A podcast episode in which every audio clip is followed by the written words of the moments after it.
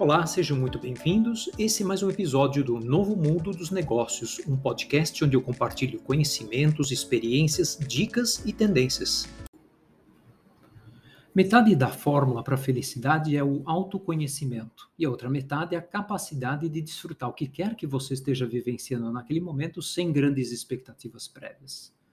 Puxa, então é só isso? E se é só isso, porque às vezes parece ser difícil ser feliz? O episódio de hoje é um pouco mais soft, mas absolutamente importante. Vou contar a vocês um pouco sobre as minhas experiências e experimentos nesse campo amplo e frequentemente controverso, que é a felicidade no trabalho. E, obviamente, a felicidade na vida, porque ambos estão intimamente correlacionados. Mas antes de mais nada, um disclaimer importante: eu não sou especialista, nem fiz MBA, nem pós-graduação em felicidade no trabalho. Eu só quero compartilhar aqui minha vivência, as minhas observações pessoais, porque eu vejo com frequência pessoas que eu acho que estão desnecessariamente infelizes no trabalho eu gostaria de ajudar. De um ponto de vista um pouco mais teórico, tem apenas um conceito que eu quero compartilhar com vocês, porque ele é simples, é prático e sempre que eu falo dele com os meus mentorados, eles acham relevante, que é o conceito do Ikigai. É, se escreve I-K-I-G-A-I, Ikigai. O Ikigai é um conceito japonês e significa algo como propósito ou razão de existir, ou ainda uma harmonia entre a vida, os desejos e as expectativas. Se vocês procurarem por Ikigai no Google, vocês vão encontrar inúmeras representações gráficas na forma de uma flor ou uma mandala, onde o Ikigai, ou propósito, fica no centro, e em torno dele tem quatro círculos ou pétalas representando o equilíbrio entre, primeiro, o que você ama fazer, Segundo, o que você faz bem. Terceiro, aquilo que o mundo precisa. E quarto, o que o mundo está disposto a pagar para alguém fazer.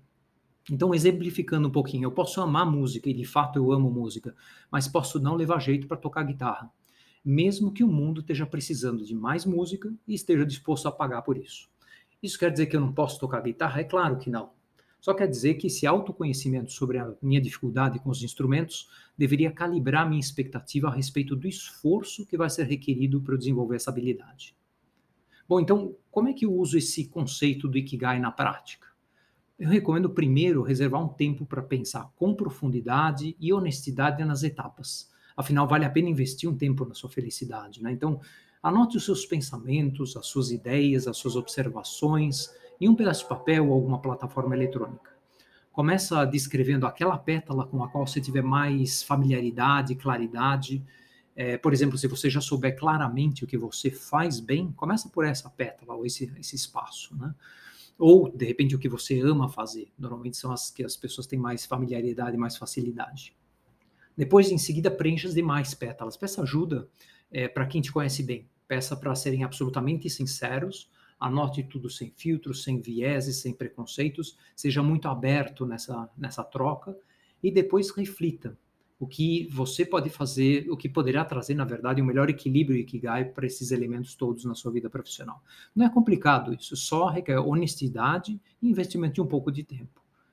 E importante, não se pressione, curta esse exercício. Né? Então, agora vou, deixa eu voltar ao ponto que eu falei no começo de, do podcast, que eu falei que, a meu ver, a felicidade reside em nosso autoconhecimento e na capacidade de desfrutar o que quer que você esteja vivenciando naquele momento, sem grande expectativa prévia.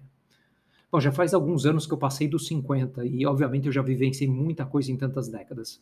Coisas que me trouxeram autoconhecimento cada vez maior e com uma sabedoria para conduzir situações complexas, ouvir de uma forma cada vez mais empática, é, aprender sempre, eu sempre falo sobre a questão do aprendizado contínuo e buscar direcionar a minha vida para aquilo que tem mais a ver com a minha essência ou o meu ikigai pessoal.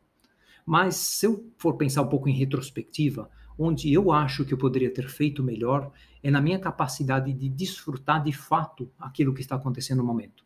Notem que aquilo eu não me refiro àquilo que eu gostaria ou havia planejado que acontecesse, e sim aquilo que de fato está acontecendo a gente passa uma porção de tempo planejando, sonhando, desenhando cenários, e a ponto de que às vezes a gente se esquece de como é bom simplesmente curtir o momento, seja ele qual for. E no trabalho é igual. A gente frequentemente sonha com um certo cargo, um certo salário, uma certa empresa, uma localização ideal onde eu gostaria muito de trabalhar. Só que quando a gente finalmente consegue chegar lá, aquilo quase que perde a graça instantaneamente. E a nossa mente já coloca uma outra cenourinha, né, um atrativo um pouco mais para frente, e a gente já sai correndo atrás do, do próximo sonho, né?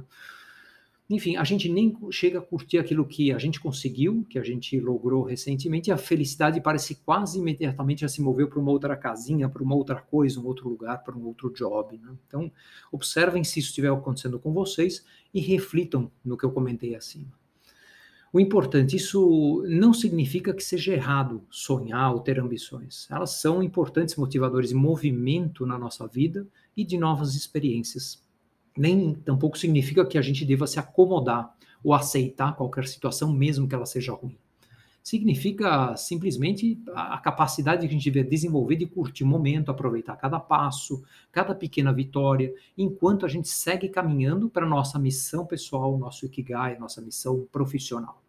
Ou seja, faça o que você ama e ame o que você faz. E a gente às vezes esquece o segundo pedaço, a gente só quer fazer o que ama, mas esquece de amar o que faz, né? Busque fazer o que você mais gosta, como sugere a primeira pétala do Ikigai, mas tão importante quanto isso, busque também curtir o que você estiver fazendo hoje da melhor forma que você souber ou puder. E uma dica adicional, lembre-se de compartilhar e de celebrar esses passos com seus amigos. Cada passo, é, compartilhe com amigos, com colegas de trabalho, com que você confie, com a sua família. Compartilhando e celebrando, você multiplica a sua felicidade. Bom, espero que esse papo rápido tenha feito você pausar um pouco e refletir sobre a sua própria felicidade e tenha te motivado a fazer alguns desses experimentos e conhecer mais sobre Ikigai. Se você gostou, compartilhe e siga nosso podcast regularmente e até o próximo episódio.